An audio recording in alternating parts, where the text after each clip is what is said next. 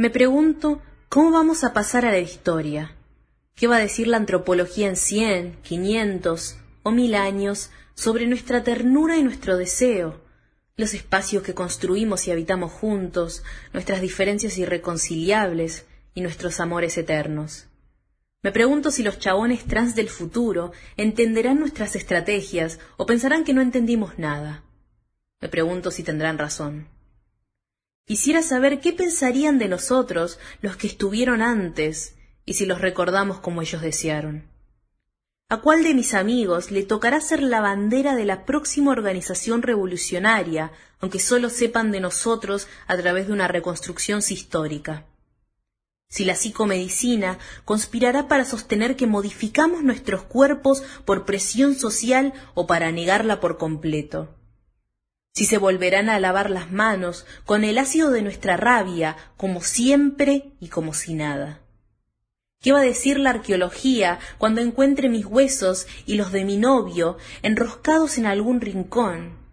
Que fuimos dos mujeres adultas sin relación de parentesco, que fuimos amigas o comadres, castas o infértiles.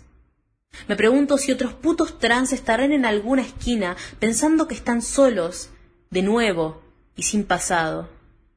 Me pregunto qué entenderá la historia y cuánta mella le haremos. ¿Qué dirá de estos cráneos de hembros, de hombres? Si se pelearán por nuestros restos, si seremos mujeres víctimas de violencia o empoderadas lesbianas visibles o despolitizadas tal vez los únicos especímenes conservados de nuestra era, gracias a la artificialidad de nuestros cuerpos sintéticos que no se degradan. Tal vez un tipo trans levante la voz y diga la verdad, que fuimos amigos, amantes, que nos llevamos mal, que nos llevamos bien, que nos llevamos todo lo que pudimos, que gran parte de nuestra vida se nos fue en buscarla.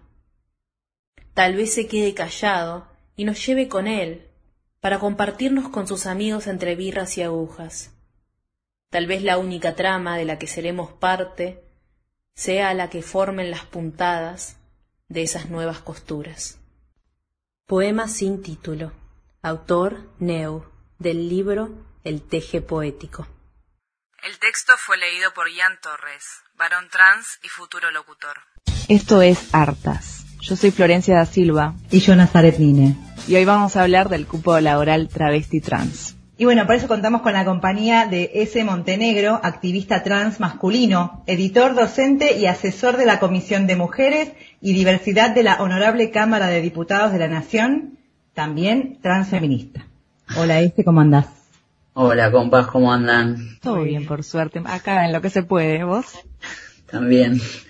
Tratando de terminar el día ya, pero bien. Por suerte trabajando un montón. Eh, decidimos hacer esto a partir de que el viernes pasado, que fue 4 de septiembre, se lanzó por decreto el cupo laborans para travestis, transexuales y transgénero, lo hizo el gobierno Alberto Fernández, y se estableció que los cargos de personal deberán ser ocupados en una porción no inferior al 1%, todo esto hablando del Estado, todavía no llegamos a lo privado. También a fin de garantizar el cumplimiento del cupo se deberán establecer reservas de puestos de trabajo a ser ocupados exclusivamente por personas travestis, transexuales o transgéneros, hayan o no efectuado la rectificación del registral del sexo y el cambio de nombre de pila e imagen al que refiere el artículo 3 de la ley número 26.743. Para poder trabajar no, no es un requisito obligatorio, sino tengo bien entendido el hecho de tener la educación secundaria finalizada pero sí es un requisito el hecho de, mientras está trabajando, terminarla. ¿Es así? Sí, es una de las propuestas del Ejecutivo, porque las organizaciones civiles y de derechos humanos, sobre todo las que tienen a personas trans y travestis eh, en sus conformaciones, entendemos que la terminalidad educativa suele funcionar como una barrera para nuestra comunidad considerando que la mayoría de las personas de, de, nuestra comunidad no han logrado alcanzar la terminalidad por la expulsión, el cisexismo y la transfobia que todavía sucede al interior de las instituciones educativas, todos los proyectos de ley que se, se, siguen trabajando, porque esto es interesante poder decirlo, que haya salido el decreto firmado por el Ejecutivo, no implica que no se pueda seguir trabajando alrededor de una ley. Entendemos que en democracia es importante construir los derechos porque son los que construyen el sentido alrededor de lo que el Estado entiende como ciudadanía. Entonces vamos a seguir construyendo una ley que, que hable o, que garantice el cupo laboral travesti trans a nivel nacional. No solo que no sea una barrera, sino que además el Estado se comprometa a generar las herramientas y los medios necesarios para que aquellas personas que ingresen a trabajar formalmente por, por este decreto tengan acceso a la terminalidad educativa. Eso va a llevar un tiempo implementarlo, sin duda, sobre todo en este contexto de pandemia, donde la poder sostener la cursada eh, a cualquier nivel educativo está sumamente complicado por temas de conectividad, por un montón de cuestiones, pero es muy importante que, el Estado entienda que también, además de garantizarnos el trabajo, es parte de esa tarea el acceso a la educación. Quisiera aprovechar acá que estamos hablando en la parte educativa para preguntarte por el bachillerato Mocha Celis, que fue la primera institución a nivel mundial de enseñanza a, los trans. Y bueno, que nos comentes un poco cómo se viene trabajando y qué proyectos tienen. Bueno, yo soy colaborador externo del Bachi. En realidad eh, siempre articulamos o cuando hay alguna actividad suelo sumarme o participar de talleres. Y ahora lo que estoy haciendo cuando arrancó la pandemia fue eh, ser padrino de algunos compañeros travestis y trans de acá de la zona. Yo vivo en Flores, en Cava eh, el bachillerato popular Mochacelis a través de algo que denominan Teje Solidario están haciendo una asistencia de alimentos a compañeros que están o imposibilidades de salir porque son población de riesgo o que, dada la situación de aislamiento social preventivo y obligatorio, eh, no están pudiendo trabajar. Entonces estamos asistiendo alimentariamente a unas 600 personas desde esa organización y el bachiller en particular, eh, el año que viene cumple 10 años, ya garantizó la terminalidad educativa a más de 300 personas desde que se creó.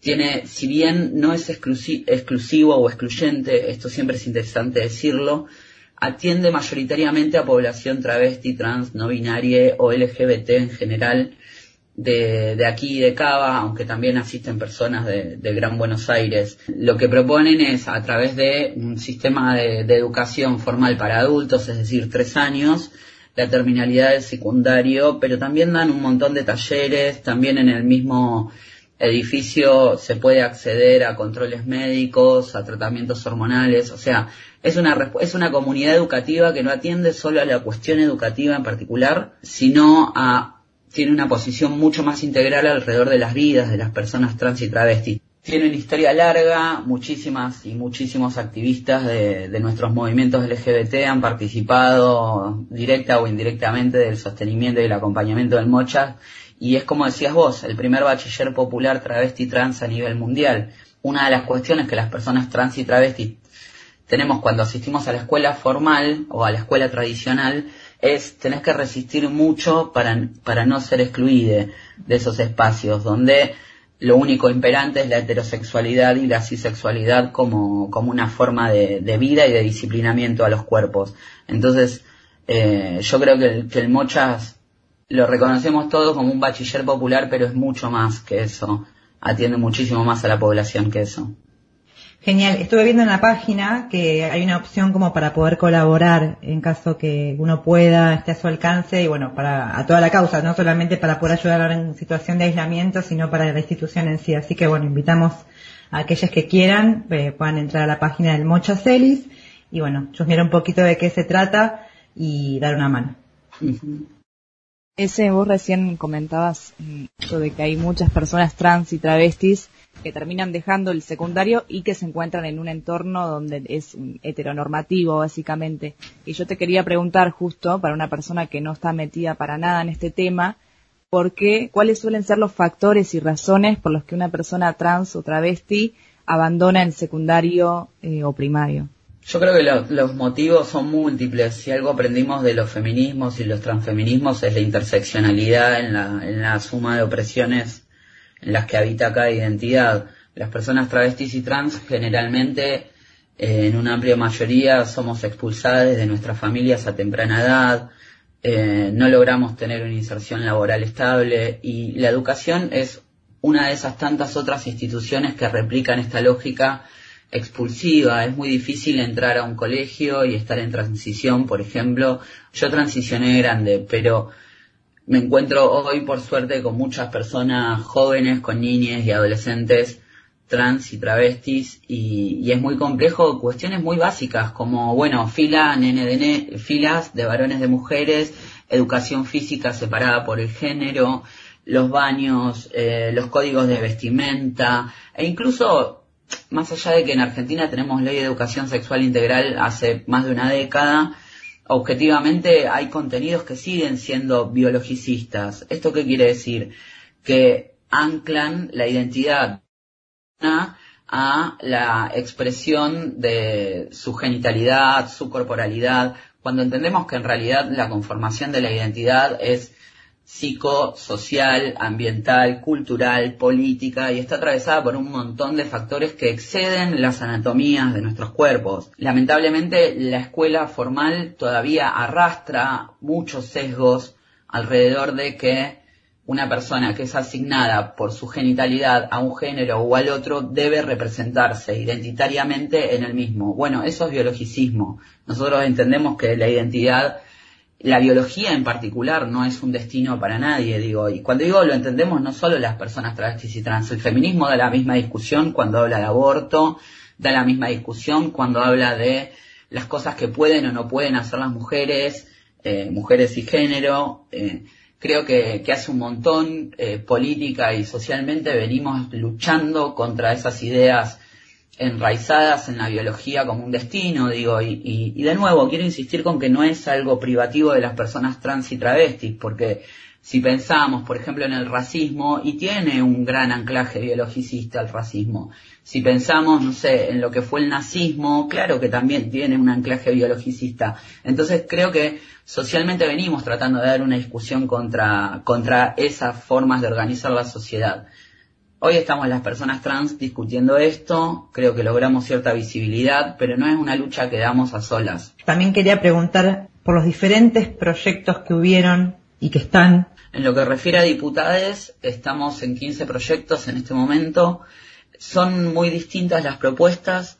Algunas van en una ocupación del 1 al 3%. Digo, voy a hacer como una comparación macro, eh, tratando de no puntualizar en ningún proyecto, pero para que se den una idea, algunos piden regular el 1% de, de la base de empleo y otros piden regular hasta el 3, digamos, ahí hay todo un abanico. Después tenés proyectos que pretenden regular en lo público únicamente y proyectos que piden público y privado. En relación a eso, una de las cuestiones que por ahí dificulta un poco es que regular en privado es regular alrededor de convenios colectivos eh, digamos, eh, industria por industria, rama por rama, sector por sector, digo, no, no es algo tan fácil regular en lo privado por las leyes laborales de nuestro país. Pero digo, algunos eh, proyectos de ley también piden esa regulación en lo privado. Y dentro de eso también hay algunos que dicen, bueno, no se puede regular, pero sí podemos decirle al Estado que incentive fiscalmente a las empresas privadas a contratar a personas trans y travestis. Otros dicen, bueno, no, que el Estado sea más intervencionista y que obligue a, digo, ahí también hay toda una diferencia política alrededor de lo que se le demanda o no al Estado. Después tenés otros proyectos, qué sé yo, por ejemplo, diferencias en los proyectos de ley.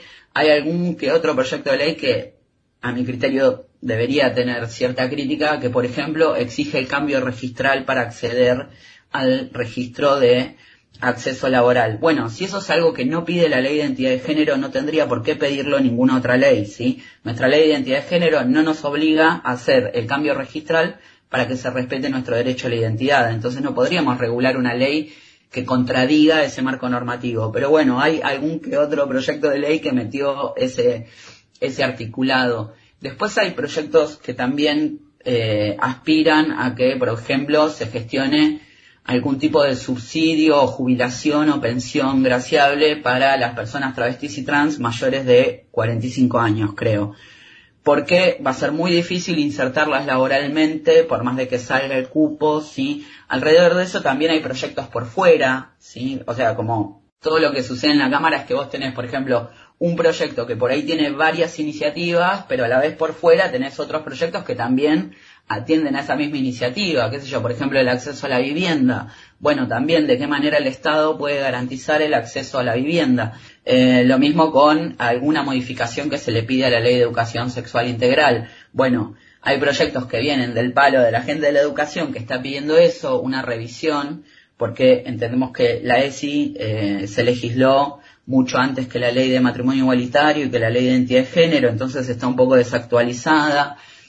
Lo que nosotros creemos, o por lo menos lo que yo voy aprendiendo ahora eh, en mi tarea como asesor, es que la comisión que es cabecera de los proyectos, en este caso la Comisión de Mujeres y Diversidad, tiene que generar un dictamen alrededor de esos proyectos, tratarlo, con todos los diputados y si dan el ok a ese dictamen pasaría para que voten los diputados en la Cámara efectivamente.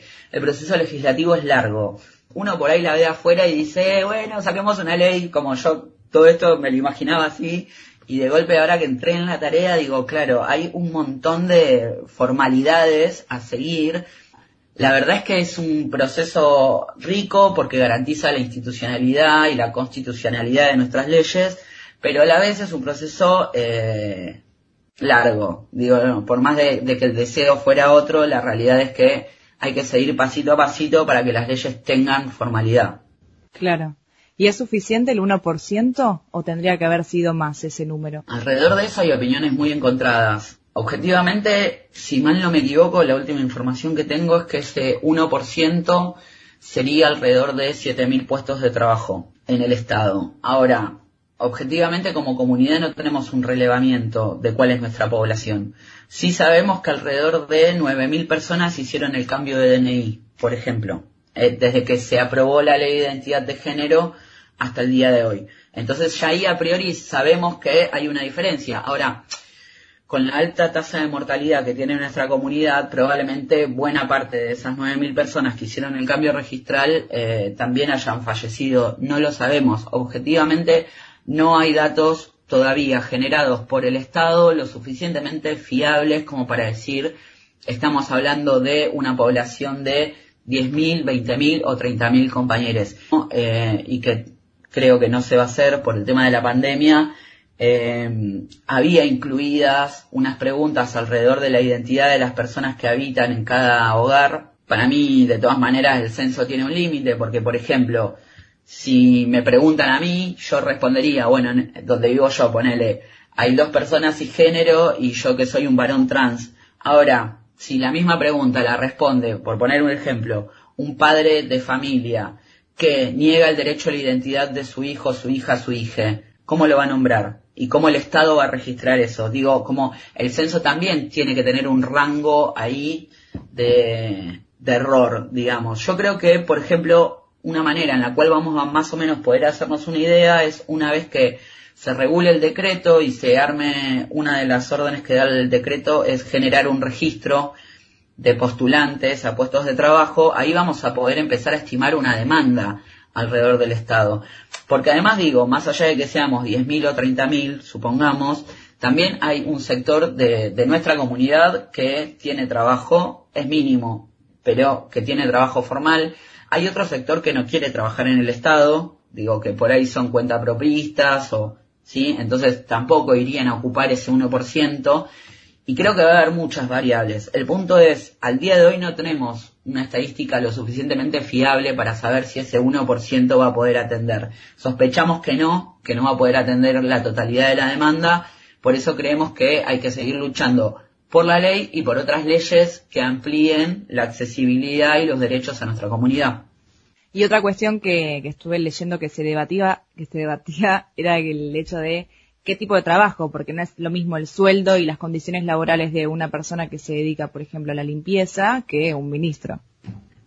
No, desde ya, sí, no son, no son, no solo no es el mismo salario, sino que tampoco son los mismos requisitos. Para mí algo interesante que tiene también el decreto es que pone en tensión todo el tiempo la idea de idoneidad. Bueno, ¿qué es la idoneidad? ¿No? Depende de para qué tarea, depende... Y lo de qué tipo de trabajo también tiene que ver con qué tipo de contratación. Digo, no es lo mismo entrar a ser planta permanente en el Estado que ser contratado o, eh, no sé, tercerista. Digo, objetivamente eso va a depender mucho de cómo lo regule. La autoridad de regulación del decreto es el Ministerio de Mujeres, Género y Diversidad de la Nación. Yo, con total sinceridad, confío en que va a ser un trabajo interesante el que hagan las compañeras del Ministerio.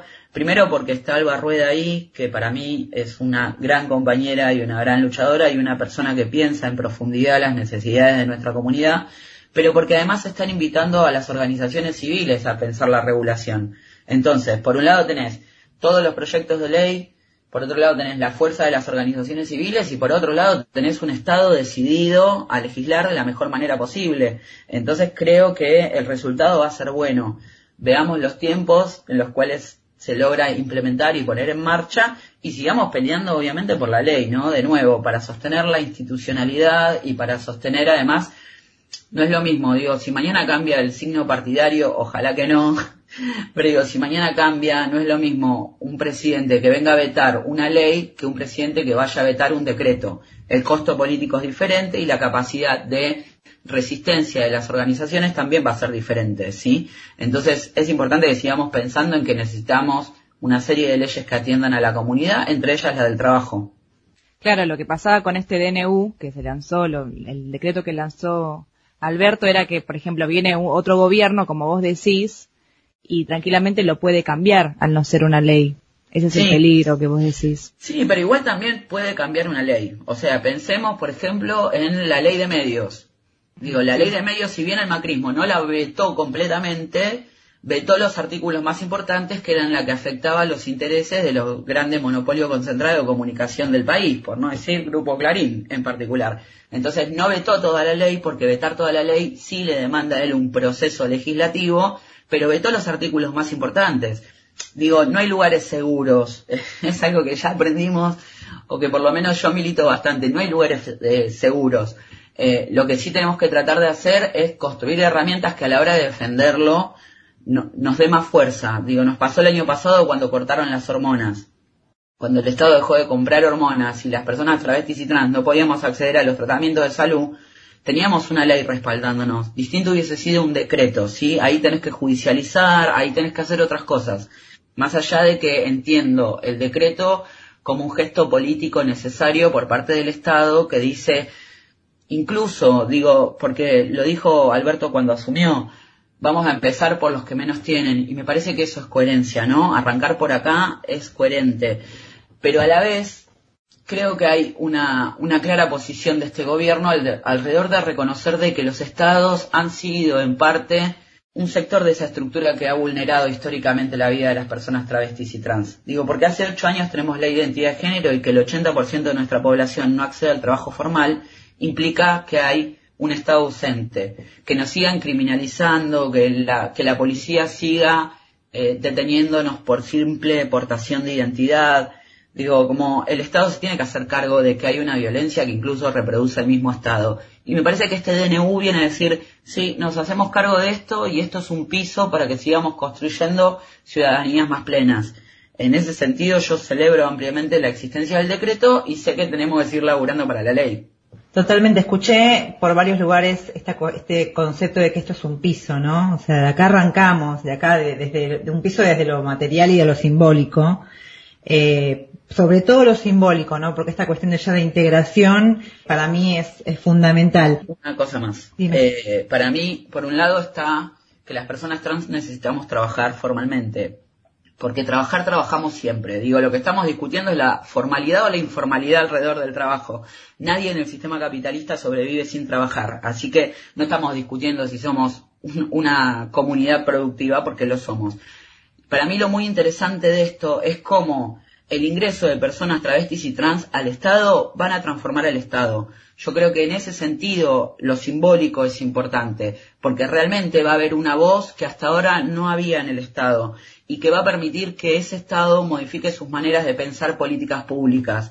El acceso hace unos años, cuando las compañeras travestis empezaron a entrar a las universidades, eh, Luana Berkin dijo, cuando una travesti entra a la universidad le cambia la vida a la travesti pero más le cambia la vida de universidad. Yo creo que con el trabajo es lo mismo. cuando nosotros entramos, digo yo como trabajador del Estado, a mí me cambia la condición de vida, obvio, puedo pagar un alquiler, puedo pensar en irme de vacaciones, puedo pensar en, nada, sostener mi vida, sí, me cambia, me mejora la calidad de vida. Ahora estoy seguro que nosotros, nosotras, nosotros dentro del Estado, vamos a cambiar ese Estado, digo, y es parte de la discusión y el sentido social, político y cultural que le tenemos que dar a ese ingreso, ¿no? Como empezar a escuchar y dar participación activa a esos sectores.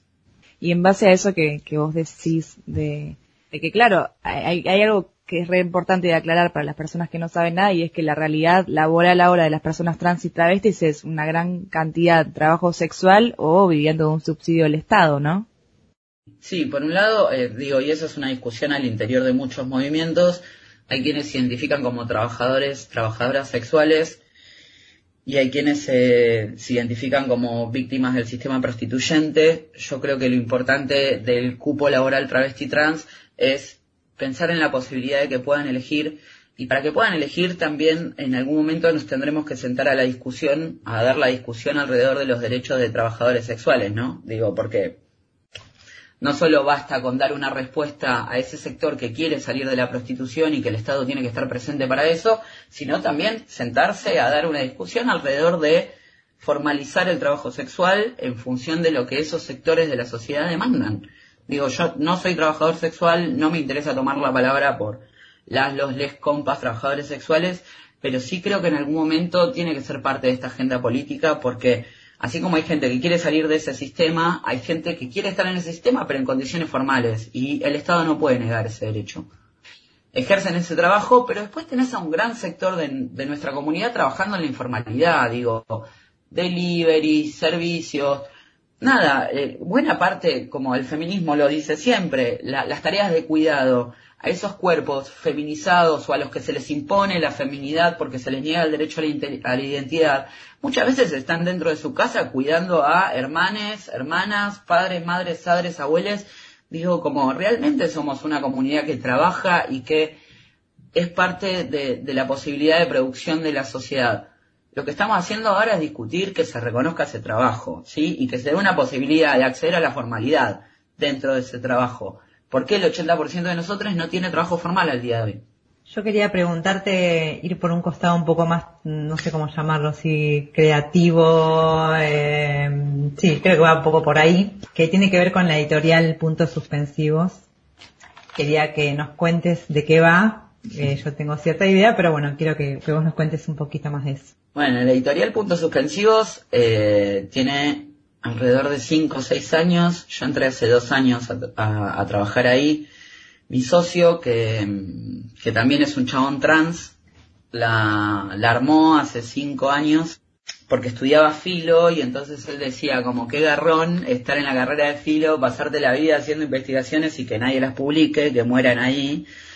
Eh, y entonces empezó con, ese espíritu. Después él también es poeta, entonces empezó a, tener cierta inclinación a la publicación de poesía y hace dos años se le ocurrió eh, lanzar la primera antología de poesía travesti trans no binaria que por lo que entendemos, por lo menos en el momento de su publicación, fue la primera de habla hispana, donde reunimos a más de 45 autoras, autores y autorix eh, travestis trans y no binarias y ahí él me invitó como ilustrador, yo ilustro por hobby. Y me invitó a ilustrar ese, esa antología. Y cuando él la empezó a pensar, nosotros nos conocíamos del activismo antes de transicionar los dos, nos conocíamos del lesbianismo propiamente dicho y empezamos a discutir políticamente sobre, bueno, che, una antología, pero qué onda, cuál es la línea. Y si bien no tiene mucha intervención, no tiene mucha curaduría esa antología, eh, entendimos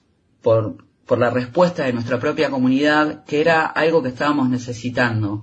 Entonces, los últimos dos años, si bien no es lo que hacemos exclusivamente, sí le damos prioridad a la publicación de novelas, eh, antologías, libros de poesía, ensayos de personas travestis, trans y no binarias.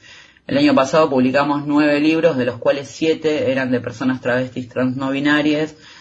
También publicamos la primera colección de poesía transmasculina, que es algo como muy específico, porque además, por ejemplo, Ahora este año vamos a presentar el quinto libro de esa colección.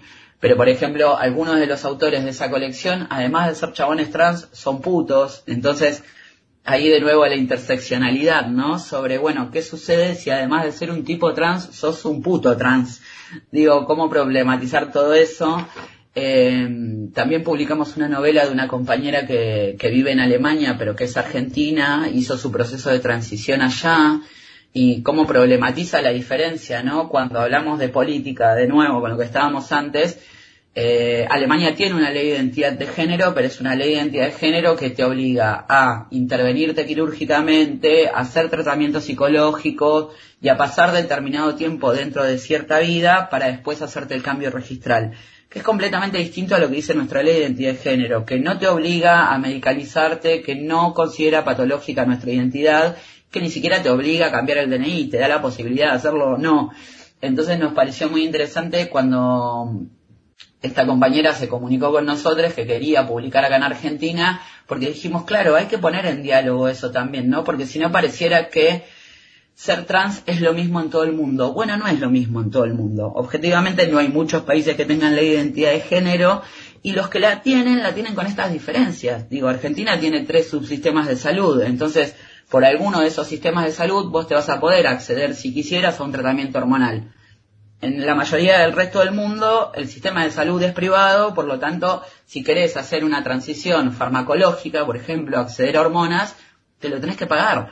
Entonces publicamos esa novela que se llama Clara, porque nos parecía que generaba ahí un diálogo entre el activismo y nada, y el deseo y la literatura, y la editorial en líneas generales tiene como eso, ¿no? Como no es solo hacer libros, son, son libros políticos. Tomamos, cada vez que publicamos a alguien decimos como, bueno, esto tiene que existir porque está dialogando con tal o cual sector. No sé, tenemos una autora que se llama eh, eh, Rosa Rodríguez Cantero, que es una mujer de 73 años, que a los 60 enviudó y de golpe se hizo poeta, que toda la vida su padre le había dicho que ser poeta era como ser puta y que lo tenía prohibidísimo y de golpe Rosa se separa y dice a la mierda con todo y se pone a escribir poesía sobre el deseo sexual y los derechos, además sexuales, en la adultez mayor. Y vos decís como, claro, ¿quién publica a una vieja hablando de garchar? Nadie, porque políticamente es incorrecto que los viejos garchen en esta cultura horrible.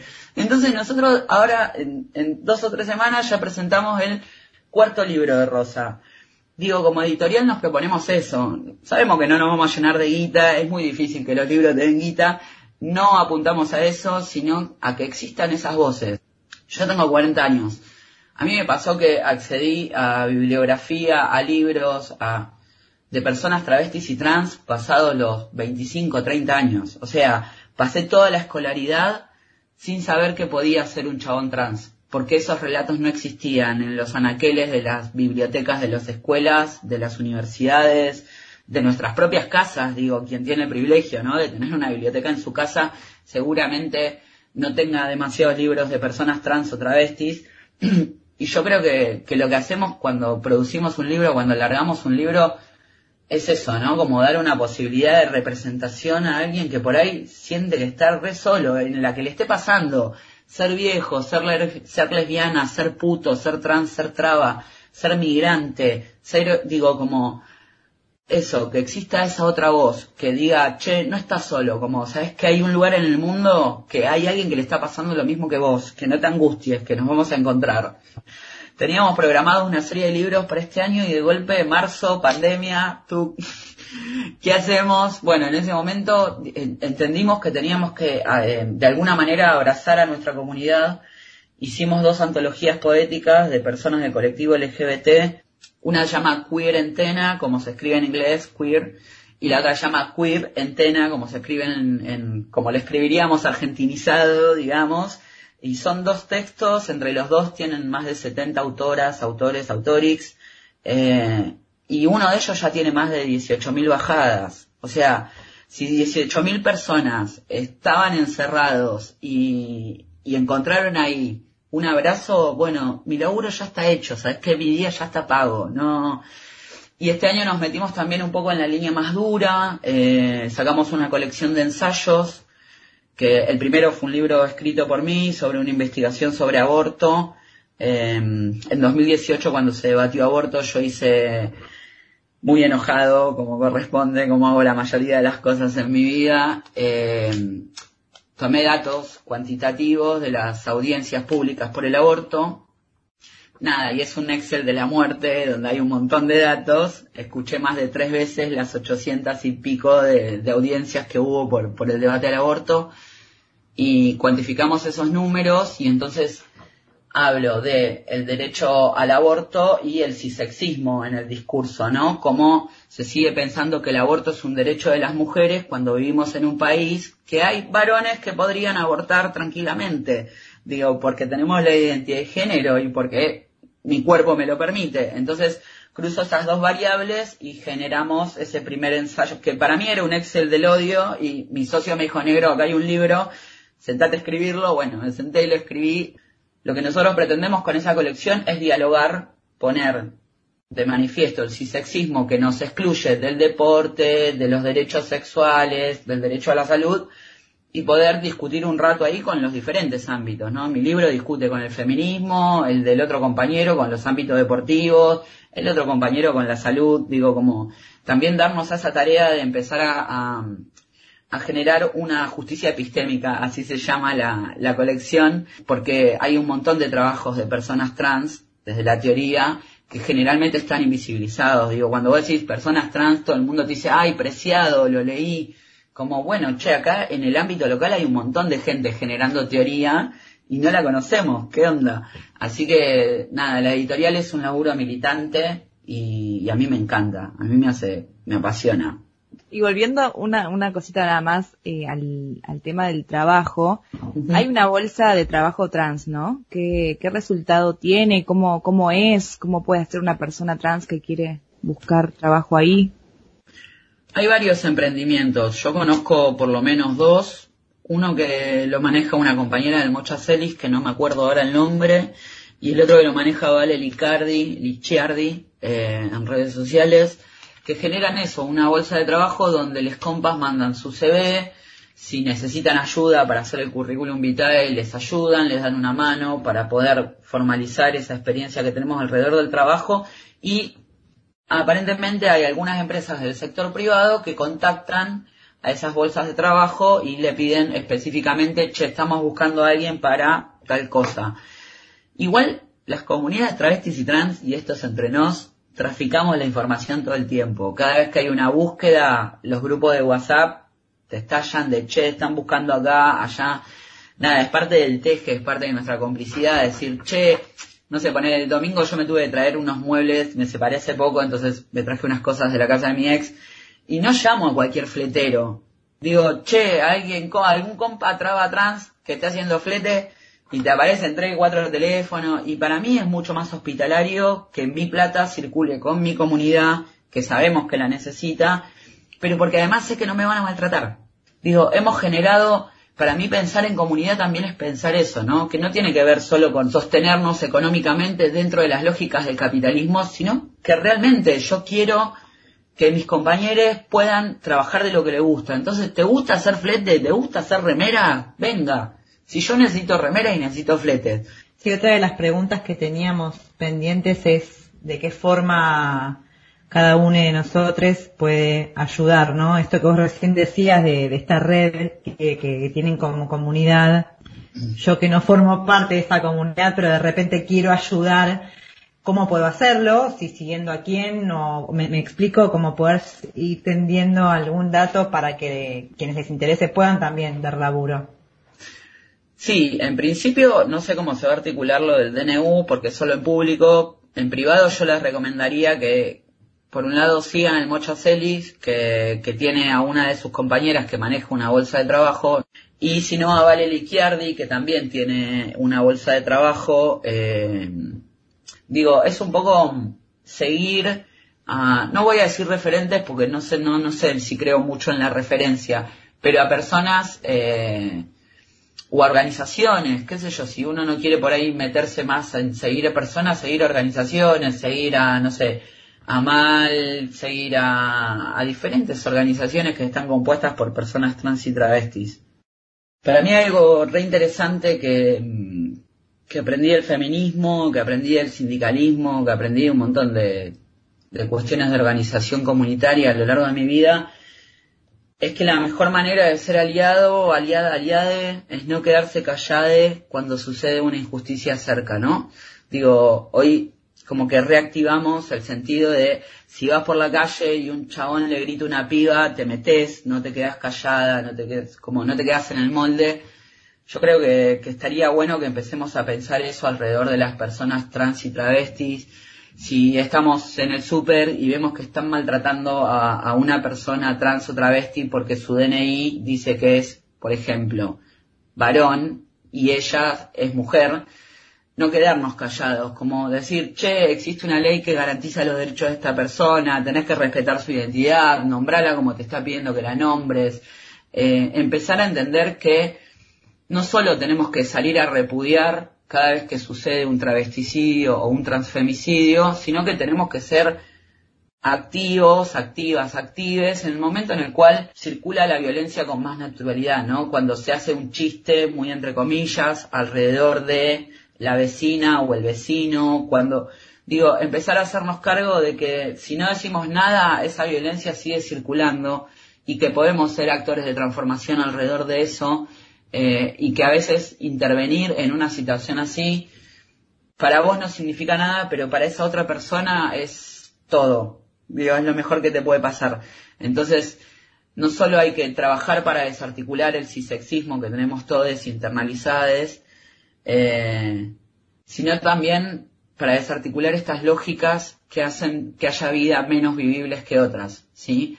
Yo entiendo que pensamos que hay cosas que están resueltas porque ahora tenemos ley de identidad de género, matrimonio igualitario, cupo. La realidad es que no están resueltas, ¿sí? Que no es lo mismo ser una persona travesti trans que vive en Cava, como en mi caso, o que ha podido acceder a la educación superior, como en mi caso, que he tenido trabajo formal toda la vida, que transicioné con una obra social. Digo, no es lo mismo mi realidad que la realidad de una compañera travesti migrante, por ejemplo, ¿sí? O un compañero trans discapacitado. Digo, como, no pensemos que esto está resuelto porque tenemos un gobierno en este momento que dialoga más con nuestra comunidad, porque realmente la transfobia y el cisexismo dañan nuestra vida en lo cotidiano, ¿no? En el chiste, en el maltrato del colectivero, en la burla en el supermercado, en la imposibilidad de llevar a un familiar al colegio porque te ven y nada, le hacen problema a ese niño cuando ven que llega con una travesti o con un chabón trans. Digo, intervenir, hacernos cargo de que mientras esa violencia circule va a ser responsabilidad de todos. Eso, nada. Y, y escuchar a las personas trans y travestis es muy importante, como no sé, como hacernos cargo de que hay voces muy potentes eh, circulando y que, hay que parar la oreja un rato y revisar nuestra práctica. Digo, yo vengo del palo del feminismo hace muchos años, muchos años, y aprendimos mucho de las negras y aprendimos mucho de las migrantes y a nadie se le ocurriría hoy tomar la palabra por una migrante, por una disca, por una gorda, por una puta. Entendemos que cada quien tiene ahí su voz y que el feminismo es que esa voz se escuche. Con las personas trans pasa lo mismo. Necesitamos que se hagan un lado y que escuchen. Eh, no es en contra de nadie. Cuando se amplía un derecho, se amplía a favor de todos. Así que abrazarnos en esa lucha, siempre. Enormes, enormes palabras. Ese, muchísimas gracias. La verdad que siento que tenemos que agudizar todos los sentidos eh, y afinar muchísimo el lápiz para, para corregir estas cosas, como vos decís, que van de la base, ¿entendés? De cosas cotidianas, eh, con familiares, con amigos, con cosas que tenemos que empezar a decir, che, ya no va más esto. Y, y, la verdad es que, bueno, la última, el último pedido que te iba a hacer eh, es que nos digas, más allá de obviamente los, que, los libros que nos has comentado y que podremos ver en la editorial, pero algún libro que, que te haya marcado en, tu vida o alguno que últimamente hayas leído y que dijiste buenísimo y que, esté bueno que nosotros conozcamos o podamos leerlo. Más que recomendar libros, voy a recomendar personas.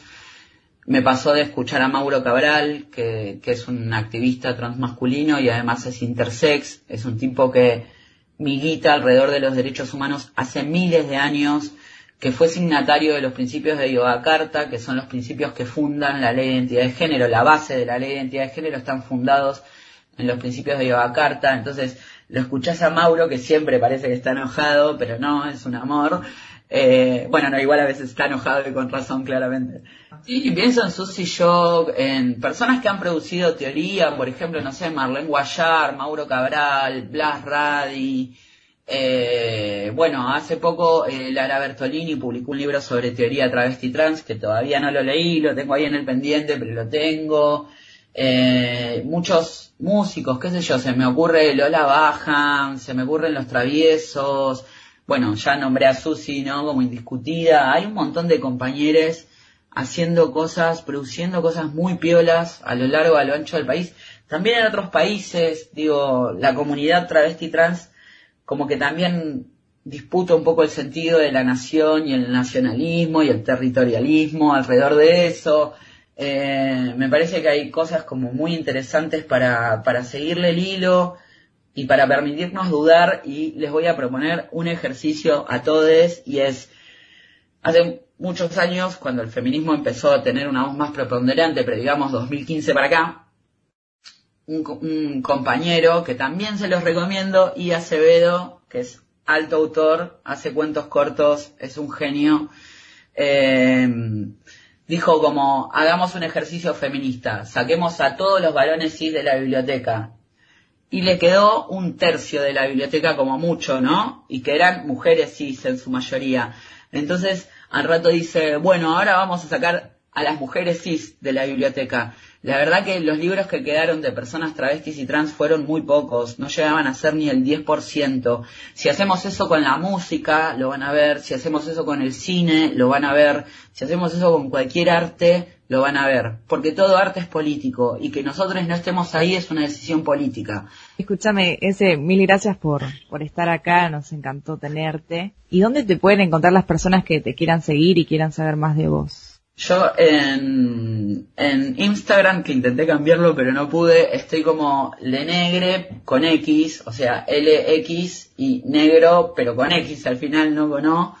Eh, y en Facebook estoy como ese Montenegro. Y no tengo Twitter porque ya no me da la cabeza para administrar ninguna otra red social, aunque me tienta todo el tiempo. Y a nuestra editorial, mi editorial se llama Puntos Suspensivos, la encuentran así también en redes sociales. No, eso, esas son las redes sociales, sí, Puntos Suspensivos Ediciones y eh, ese Montenegro en Facebook. Bueno, ese, muchísimas gracias, la verdad que hermoso, hermosa toda la charla. Felicitaciones en medio de, de, de este escándalo de Yuta que tenemos eh, esta semana, pero sinceramente felicitaciones porque es una conquista y estoy segurísima que van a venir muchas más porque vamos a estar todos para apoyarles. Gracias por habilitar estos espacios de diálogo que, como dije antes, son urgentes y necesarios. Esto fue Hartas. No se olviden que nos pueden seguir en Instagram, nos encuentran como arroba hartaspodcast. Hasta la próxima.